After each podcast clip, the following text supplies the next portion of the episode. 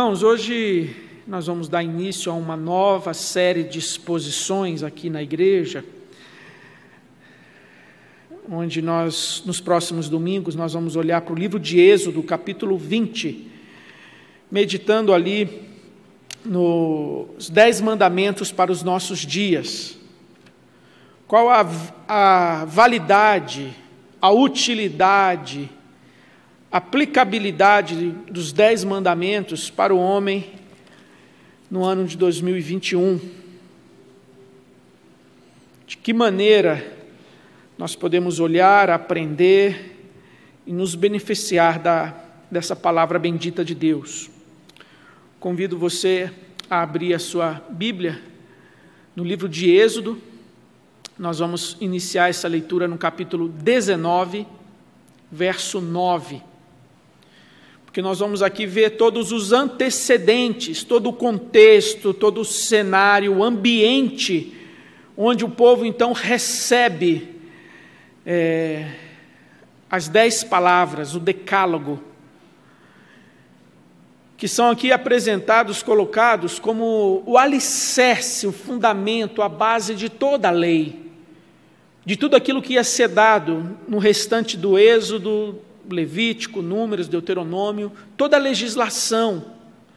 E aqui nós não estamos diante da lei de Moisés, nós estamos diante da lei de Deus, escrita pelo dedo de Deus, de maneira metafórica. Deus é espírito, mas ao falar ali do dedo de Deus, fala dessa desse agir dele de maneira direta na confecção daquelas tábuas da lei, na entrega, na outorga da lei. Ele não está distante, ele não apenas deu uma ordem, mas ele se envolve de maneira ativa na confecção, na escrita, na entrega do Decálogo, as dez palavras, que são aqui não apenas a cabeça, mas a alma da piedade da vida cristã, da fé cristã, da vontade do padrão de Deus para todos os homens em todos os lugares e de maneira especial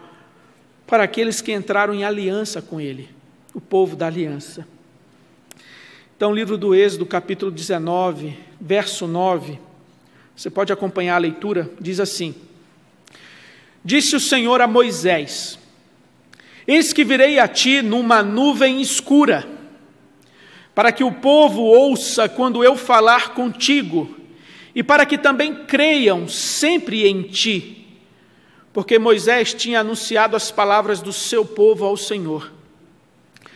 Disse também o Senhor a Moisés: Vai ao povo, purifica-o hoje e amanhã, lavem eles as suas vestes e estejam prontos para o terceiro dia porque no terceiro dia o Senhor, à vista de todo o povo, descerá sobre o monte Sinai. Marcarás em redor limites ao povo, dizendo: Guardai-vos de subir ao monte, e nem toqueis o seu limite. Todo aquele que tocar o monte será morto. Mão nenhuma tocará neste, mas será apedrejado ou flechado, quer seja animal, quer seja homem, não viverá. Quando soar longamente a buzina, então subirão ao monte. Moisés, tendo descido do monte ao povo, consagrou o povo e lavaram as suas vestes. E disse ao povo: Estais prontos ao terceiro dia, e não vos chegueis à mulher. Contato íntimo, sexual, não vos chegueis à mulher ao amanhecer do terceiro dia, houve trovões e relâmpagos, e uma espessa nuvem sobre o monte, e muito forte clangor de trombeta, de maneira que todo o povo que estava no arraial se estremeceu. Moisés levou o povo fora do arraial, do acampamento, ao encontro de Deus, e puseram-se ao pé do monte. Todo o monte Sinai fumegava, porque o Senhor descera sobre ele em fogo. A sua fumaça subiu como fumaça de uma fornalha, e todo o monte tremia grandemente. e o clangor da trombeta ia aumentando cada vez mais. Moisés falava e Deus lhe respondia no trovão. Descendo o Senhor para o cimo, o cumo do monte Sinai, chamou o Senhor a Moisés para o cimo, o cumo do monte, e Moisés subiu. E o Senhor disse a Moisés: Desce Adverte ao povo que não traspasse o limite até ao Senhor, para vê-lo, a fim de muitos deles não perecerem. Também os sacerdotes que se chegam ao Senhor se hão de consagrar, para que o Senhor não os fira. Então disse Moisés ao Senhor: O povo não poderá subir ao monte Sinai, porque tu nos advertiste, dizendo: Marca limites ao redor do monte e consagra-o. Replicou-lhe o Senhor: Vai, desce, depois subirás, tu e Arão contigo. Os sacerdotes, porém, e o povo não traspassem o limite para subir ao Senhor, para que não os fira. Desceu, pois, Moisés ao povo e lhe disse tudo isso. Então falou Deus todas essas palavras: Eu sou o Senhor teu Deus, que te tirei da terra do Egito, da casa da servidão. Não terás outros deuses diante de mim. Irmãos, nós temos aqui no capítulo 19 toda essa preparação. O povo foi orientado a se purificar por três dias, a se abster das relações sexuais, a se santificarem. E ao terceiro dia, Deus iria se manifestar à vista do povo de uma maneira inconfundível, de uma maneira impactante.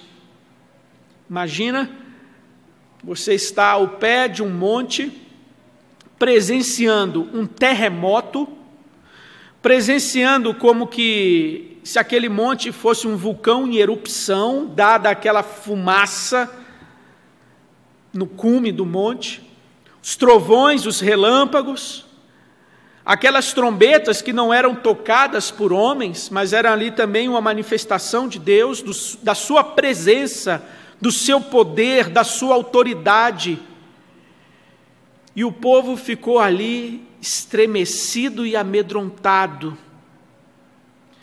E olhe que é apenas a manifestação de Deus de maneira graciosa, de maneira graciosa, dando ao povo um padrão de santidade, dando ao povo um padrão de vida, de conduta, algo pelo que se guiar, algo através do qual eles poderiam ter uma vida livre livre da escravidão do Egito. É uma manifestação de graça de Deus. E ainda assim ela é cercada de elementos que trazem pavor. Como será a manifestação de Deus como juiz? Como será a manifestação de Deus quando Ele chamar todo homem, toda alma a comparecer diante dele para prestar contas dos seus atos?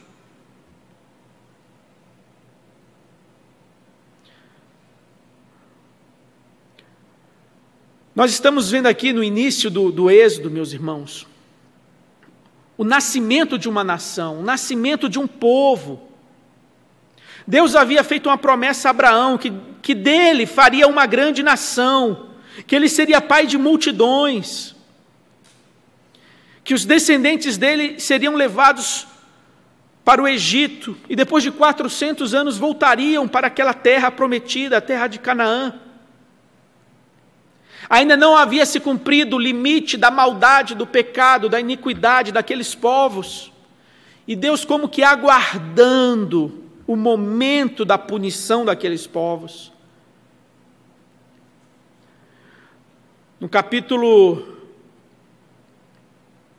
50 de Gênesis, nós temos ali um pequeno grupo de pessoas no Egito, a família de Jacó, seus filhos, netos, suas noras. Na página seguinte, no capítulo 1 de Êxodo, nós já temos um povo, uma multidão. Nós vemos ali Faraó ordenando matar todos os meninos nascidos do sexo masculino. As parteiras temem ao Senhor e não obedecem a Faraó.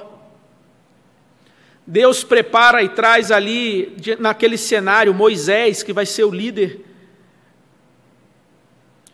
No capítulo 3, Deus vem ao monte, Moisés apacentando as ovelhas do seu sogro, e Deus se apresenta a ele como grande eu sou, que ouviu o clamor do seu povo e que desceu para livrar o seu povo.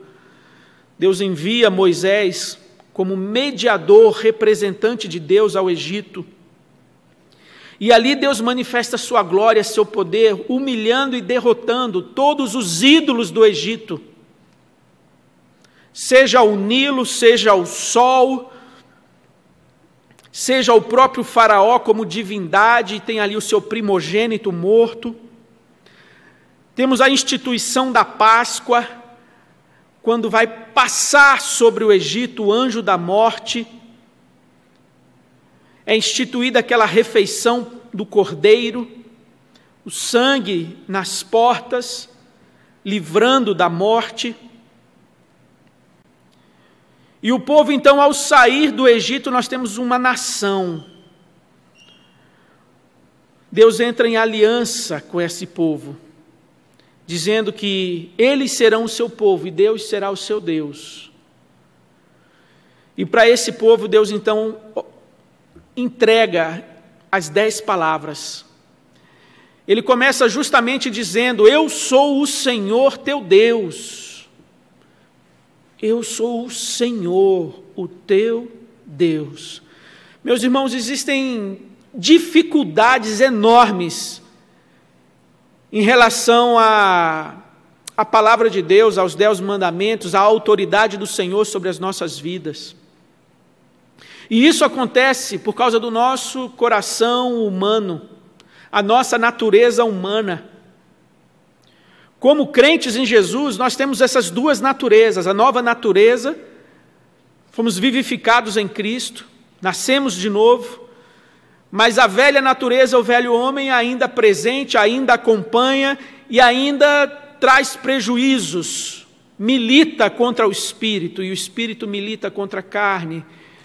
E por isso, mesmo como crente, você pode ter momentos de conflitos em relação à palavra de Deus, o padrão estabelecido por Deus para as nossas vidas. Há essa dificuldade que é interna o mal, o pecado ainda habita em nós, ainda está presente. Ele precisa ser subjugado. Nós vamos militar, combater contra a carne, contra essa natureza. Mas nós temos aqui um, um, uma dificuldade que é interna. Outra, outra dificuldade é o ambiente à nossa volta, a cultura à nossa volta, esse rio cultural onde nós estamos inseridos que rejeita e se rebela contra qualquer autoridade, contra Deus. Uma sociedade, uma cultura cada vez mais e mais distante dos valores éticos da cosmovisão judaico-cristã. Uma cultura que é dominada por uma filosofia materialista, relativista, hedonista onde as pessoas buscam apenas a felicidade imediata, o prazer, a alegria, a satisfação imediata. Então, aqui nesse contexto histórico, nós temos um Israel que é escravo no Egito. Deus vem e liberta Israel com sinais e prodígios, Deus mostra o seu poder, quem é o Deus verdadeiro, quem é o Criador, mostrando que os ídolos do Egito não são nada. Deus entra em aliança com Israel e entrega a sua santa lei ao seu povo. Eventos marcados aqui por eventos sobrenaturais. Marcam a presença de Deus de maneira marcante, inquestionável. Eles foram libertos da escravidão do Egito, mas eles precisavam ser libertos de toda a idolatria do Egito, de toda a imoralidade do Egito, paganismo. E para serem verdadeiramente livres, para viverem uma vida de liberdade, eles precisavam observar e seguir as dez palavras de Deus. Não são palavras que aprisionam, não são palavras que limitam, mas são palavras que dão a possibilidade de você viver e ser aquilo que Deus fez você para ser. Um homem livre em Deus, para viver diante dele, para desfrutar da criação dele, vivendo para a glória de Deus, e não subjugado pela carne, pelo desejo, pela cobiça, pela ira, pelo ódio, por ídolos vãos criados pela, pela imaginação humana.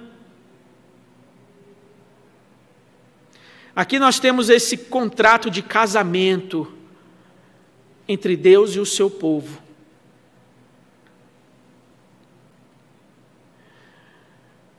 Muitas dúvidas surgem sobre essa questão dos Dez Mandamentos, a lei moral de Deus, por causa do Novo Testamento. E aí surgem perspectivas enganosas, errôneas, do tipo: Antigo Testamento, lei, Novo Testamento, graça. Errado. Antigo Testamento, graça e lei. Novo Testamento, graça e lei. A graça e a lei estão presentes de capa a capa. Nós não temos aqui sugestões de Deus, não são conselhos, mas é a sua vontade expressa para todos os homens em todos os lugares. Os dez mandamentos revelam o caráter de Deus, a santidade de Deus, a justiça de Deus. E Deus mudou na sua santidade, Deus mudou na sua justiça, Deus mudou no seu caráter. Não, ele não mudou. E assim os dez mandamentos continuam sendo expressão do caráter e da santidade de Deus. Os dez mandamentos, eles são ali repetidos, reafirmados no Novo Testamento, em várias passagens, em diferentes lugares. Sermão do Monte, você vai ver o Senhor Jesus, aquele que foi o legislador, aquele que promulgou o Decálogo. Você vai ver nos Dez Mandamentos ele ali como exegeta, intérprete da lei quando em vários versículos ele vai dizer assim: Ouvistes o que foi dito, não adulterarás. Eu, porém, vos digo, e aí ele aprofunda ainda mais a compreensão, o entendimento e o padrão da lei de Deus. E aí ele diz: aquele que olhar para uma mulher com intenção, motivação impura, no seu coração, ele já quebrou a lei de Deus, ele já pecou contra Deus. Ouviste o que foi dito: não assassinarás. Eu, porém, vos digo: todo aquele que odiar a seu irmão,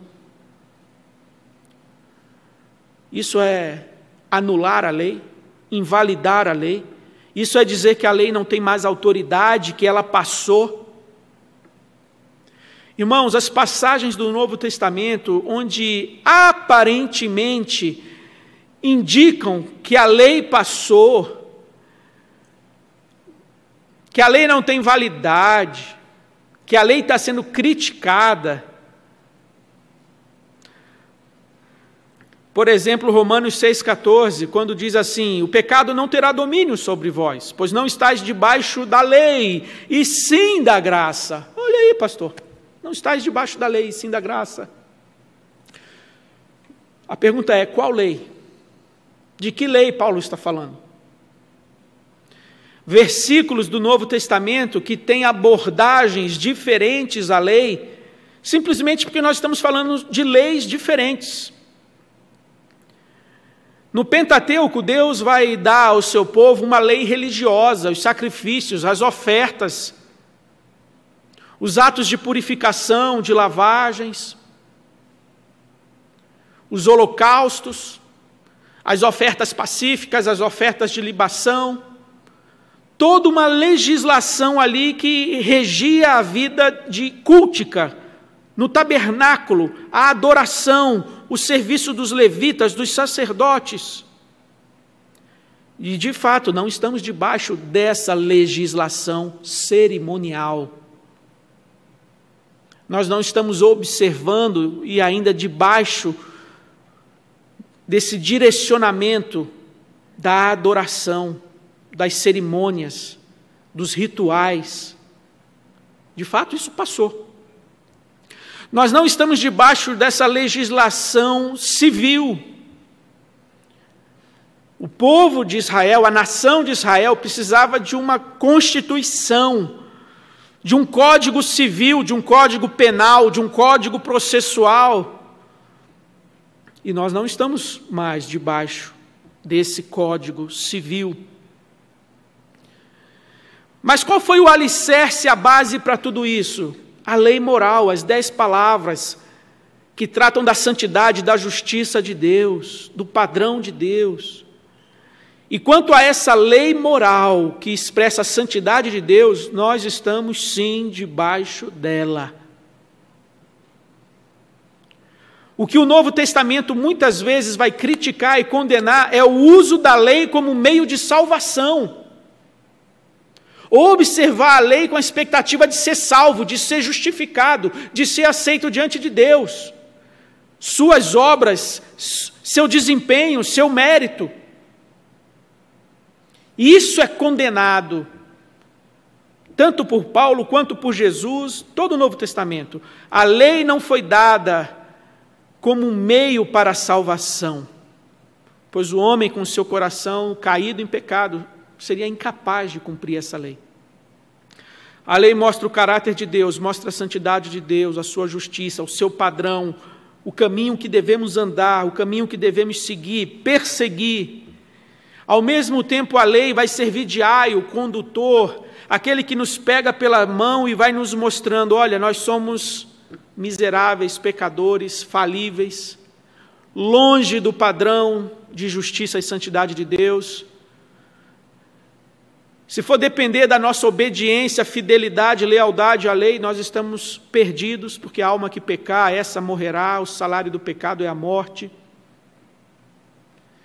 E assim, ao nos servir como que um exame de imagem de última geração, que mostra a condição ali dos nossos órgãos, se há presença de tumores, se há presença de objetos estranhos, má formação genética, e aquele exame de imagem sofisticado mostra como está aqui por dentro, a lei de Deus mostra miséria, pecado, corrupção, e diante desse exame de imagem de última geração que mostra a nossa condição sem maquiagem, nós somos então levados a clamar a Deus pelo Messias, pelo Redentor, pelo mediador prometido, que esmagaria a cabeça da serpente, que livraria o seu povo dos seus pecados. Nós precisamos de um mediador nós precisamos de um Salvador. A lei é esse recurso pedagógico que Deus nos ensina todas essas verdades. Ele é santo, justo, nós somos miseráveis e pecadores, nós não podemos alcançar o seu padrão, nós precisamos de um Salvador, de um mediador. E a lei hoje continua sendo padrão de Deus, o decálogo, as dez palavras, os dez mandamentos. Continua sendo um padrão para o povo de Deus, para todos os homens. Todas as culturas, todos os povos, aqui está expressa a vontade de Deus para todos, mas de uma maneira ainda mais especial para o povo da aliança, para o povo que está aliançado com Deus. Não podemos viver segundo os povos à nossa volta, a cultura à nossa volta. Sua imoralidade, sua idolatria, seu paganismo. Assim como Israel, cercado de povos à sua ao seu redor, nós também estamos cercados por uma cultura que tenta nos sufocar, que tenta nos amoldar, que tenta convencer você que a sua fé é algo estritamente privado para ser vivenciado na sua casa, a ponto até de quererem dizer aonde, como você deve viver a sua religiosidade, determinando se tem que ser online, se tem que ser presencial, se é válido, se não é válido. Até sobre isso, os magistrados humanos querem dizer como a religião de Deus deve ser praticada de maneira válida.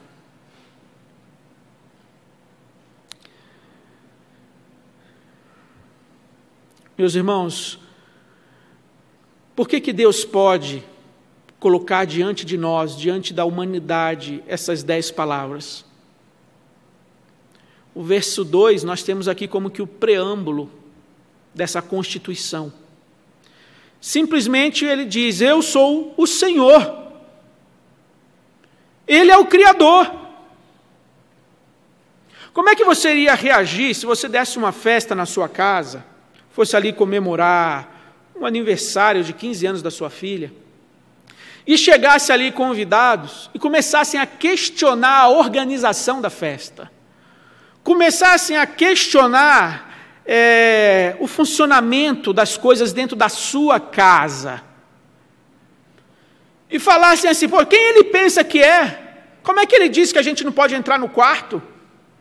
Como é que ele diz que a gente não pode, sei lá, pular na piscina agora? Por que, que eu não posso ir lá abrir a geladeira dele? Quem ele pensa que é? Uai, ele é só o dono da casa. E tem cabimento o visitante chegar lá e querer questionar a autoridade do dono da casa? Você, como dono de uma empresa, o empregado é que vai dizer como é que vai funcionar a empresa?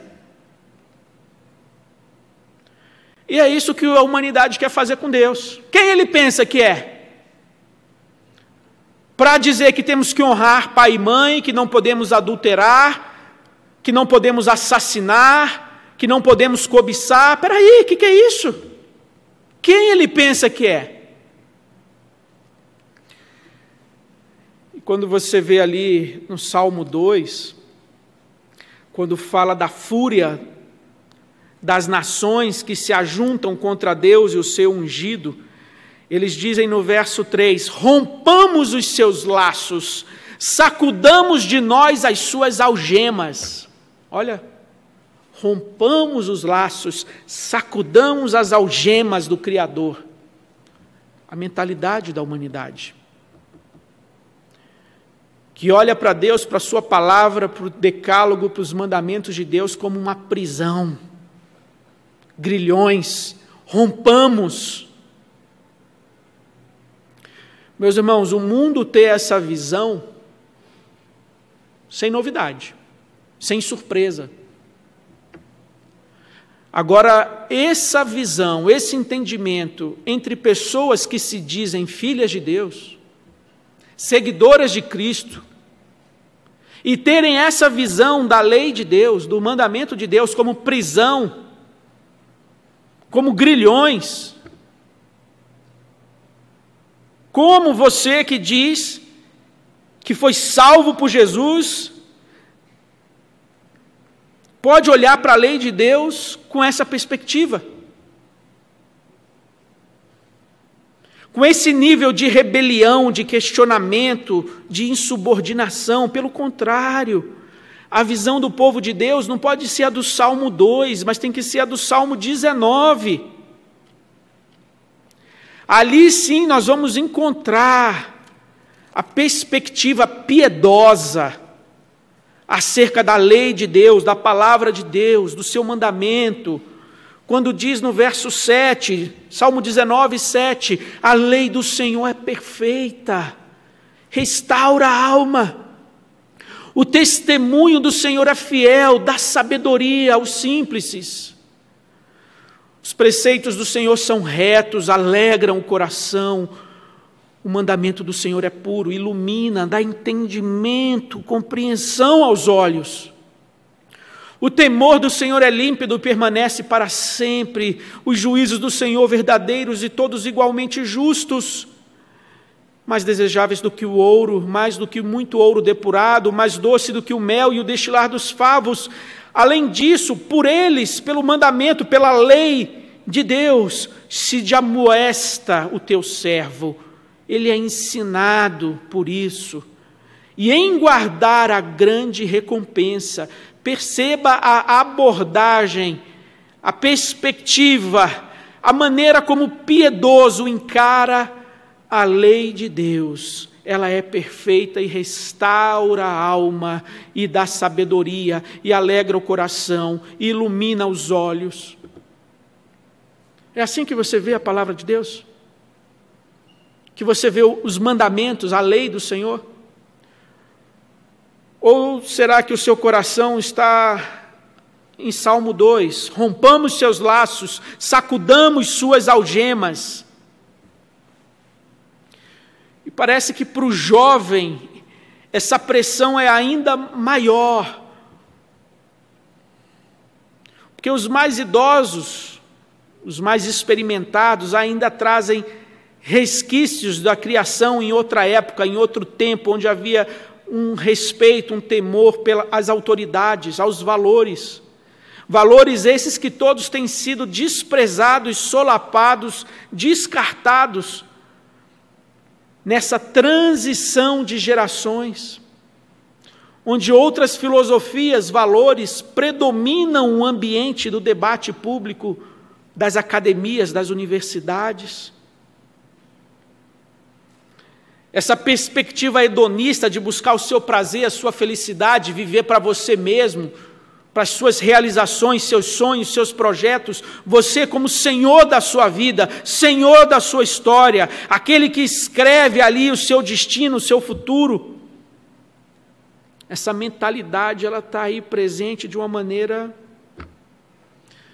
Mas o interessante é que essa perspectiva dos valores, da moralidade, continuam presentes. Aqueles que criticam o cristianismo, Deus, sua lei, tem os seus mandamentos, tem a sua cartilha. Você acha que não?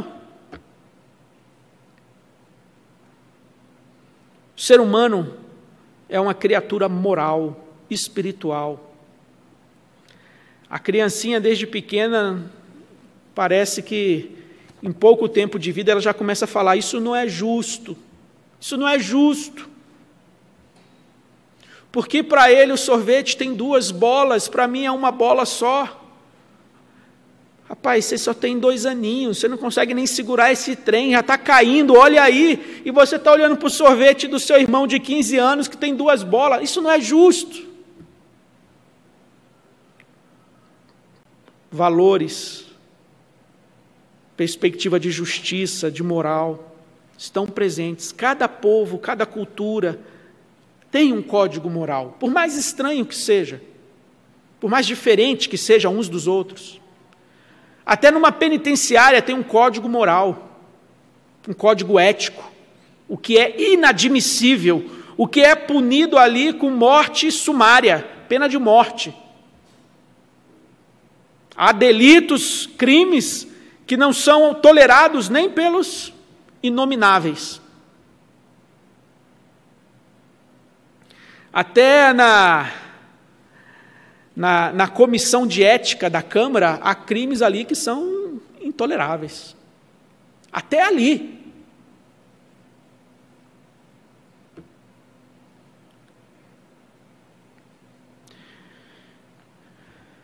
A questão é que nós não queremos o padrão de Deus, nós queremos o nosso.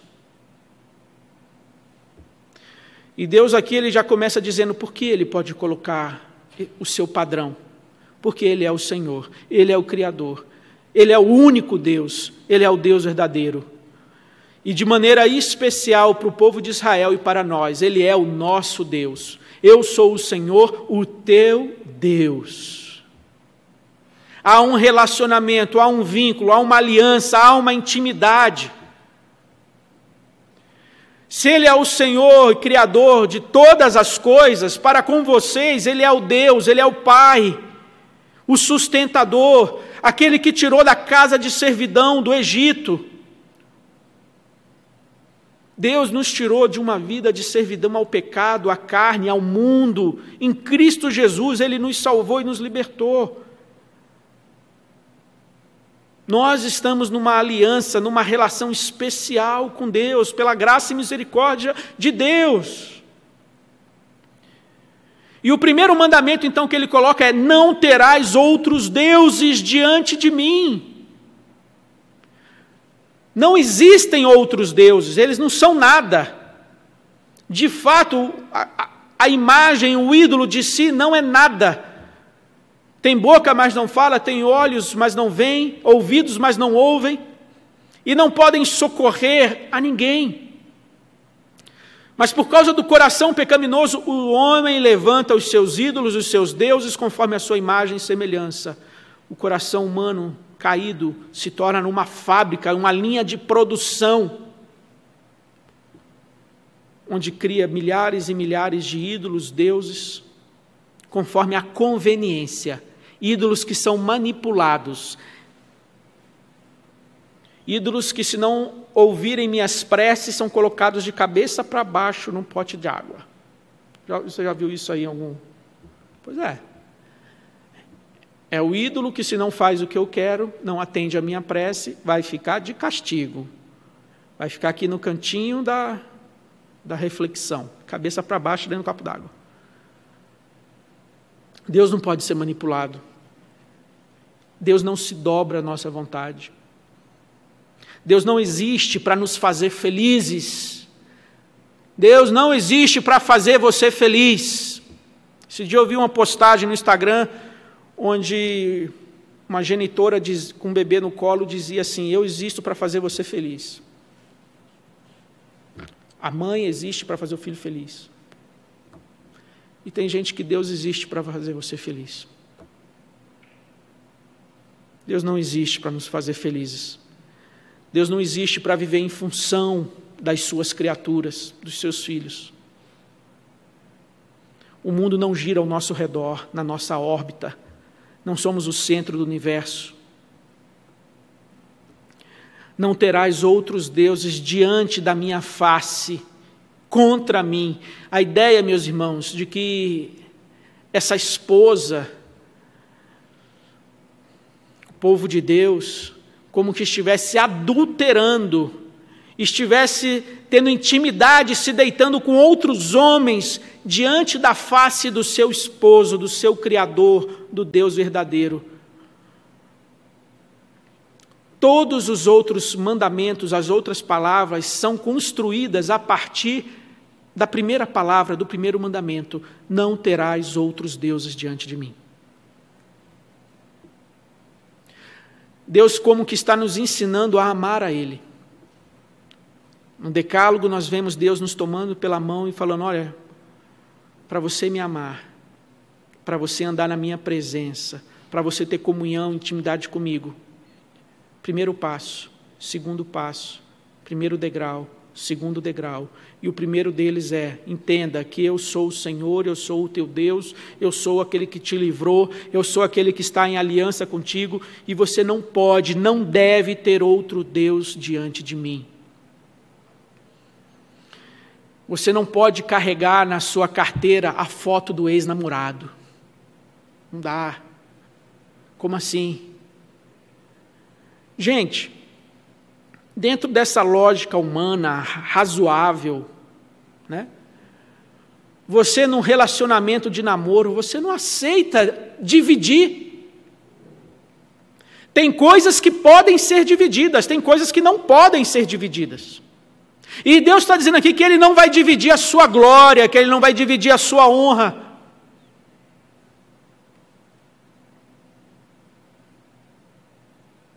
Senhor Jesus, Ele demanda de nós essa exclusividade. Ele é o único caminho, a verdade e a vida. Não há outro meio, não há outro modo de se achegar a Deus.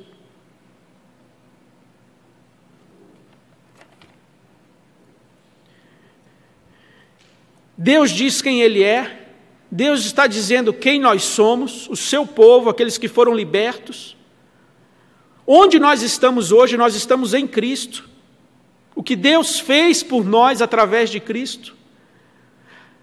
A salvação, ela não é uma recompensa pela nossa obediência, mas a salvação é a razão para a obediência. Porque você foi salvo, porque você é povo de Deus, porque você foi lavado no sangue de Cristo. Você deve trilhar um caminho da obediência, da piedade, do temor a Deus.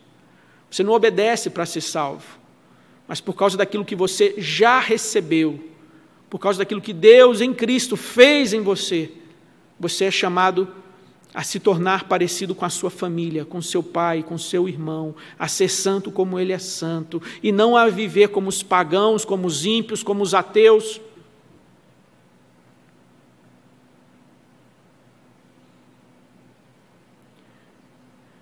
A questão é que o homem, ele abandona a fonte de água viva e cava suas cisternas rotas, rachadas. Ele busca seus subterfúgios, seus planos humanos para romper os seus laços, os grilhões de Deus e satisfazer a si mesmo. Mas as suas cisternas, seus reservatórios de água, não podem satisfazer, não podem suprir. A ponto de Salomão dizer em Eclesiastes 2, versos 10 e 11, que tudo quanto desejaram os meus olhos eu não lhes neguei nem privei o coração de alegria alguma, pois eu me alegrava com todas as minhas fadigas, e isso era a recompensa de todas elas. Considerei todas as obras que fizeram as minhas mãos, como também o trabalho que eu com fadigas havia feito, e eis que tudo era vaidade, correr atrás do vento, e nenhum proveito havia debaixo do sol. Ele não negou o desejo dos seus olhos, não privou a alegria do coração,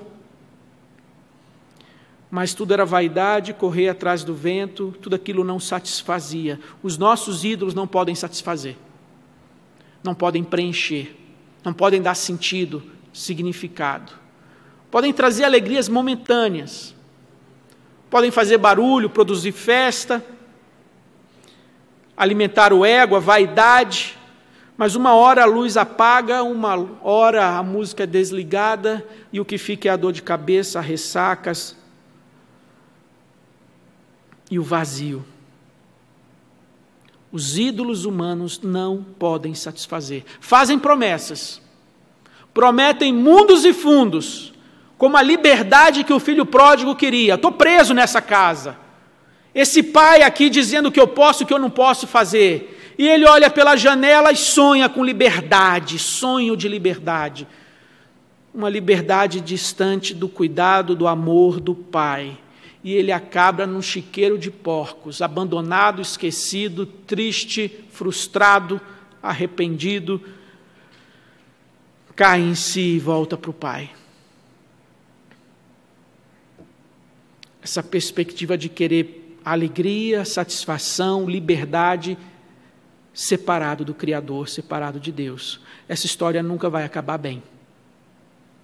E a gente não pode comprar essa ideia a gente não pode comprar essa propaganda mentirosa de Satanás, que desde o Éden já dizia: como Deus sereis.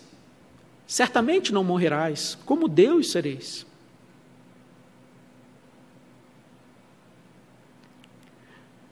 Dentre esses vários ídolos que estão aí presentes, ídolos sofisticados como status, poder, riqueza, glória, um grande nome. Tudo isso, na verdade, está ao redor do, do ídolo do eu. Viver para satisfazer e agradar a mim mesmo. A autonomia, você é a sua lei, você estabelece as regras, você estabelece o padrão. E há uma frase que diz que amar a si mesmo é o início de um romance que dura a vida inteira.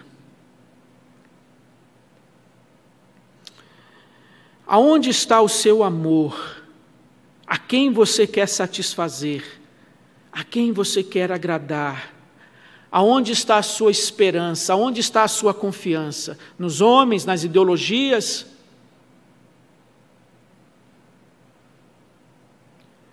Se Deus fizesse a você a pergunta que ele fez a Salomão, como você responderia? Aquela pergunta: Salomão, me pede o que quiseres que eu te darei. Você quer poder, você quer riqueza, você quer a morte dos seus inimigos. Salomão pede sabedoria, Salomão pede o temor do Senhor, Salomão pede a direção de Deus. Você está mais para o Salmo 2, você está para o Salmo 9. A lei do Senhor é perfeita, alegra, ilumina, traz vida, ou você olha para a lei de Deus e diz: rompamos seus grilhões, rompamos os seus laços. Em que ponto você está dessa trajetória entre o Salmo 2 e o Salmo 19? Você olha para a lei de Deus e fala: Deus, obrigado, porque o Senhor não nos deixou à deriva, a nossa própria sorte. O Senhor não nos deixou, nos entregou aos nossos próprios pensamentos, mas o Senhor nos dá aqui um padrão de santidade, um padrão de como podemos viver uma vida santa diante de Ti, ó Pai. Como podemos viver uma vida de liberdade, não de escravidão ao pecado, ao eu e à carne, mas livres para amar e servir ao Senhor. O Senhor Deus, o nosso Deus, aquele que nos tirou da terra da servidão. Não vamos voltar para a terra da servidão. Não vamos permitir que sejamos iludidos, enganados pelo mundo, pelas vozes ou pelo velho homem, a velha natureza. Não volte para a terra da servidão. Não seja como o filho pródigo que olha pela janela e imagina que a liberdade está lá fora.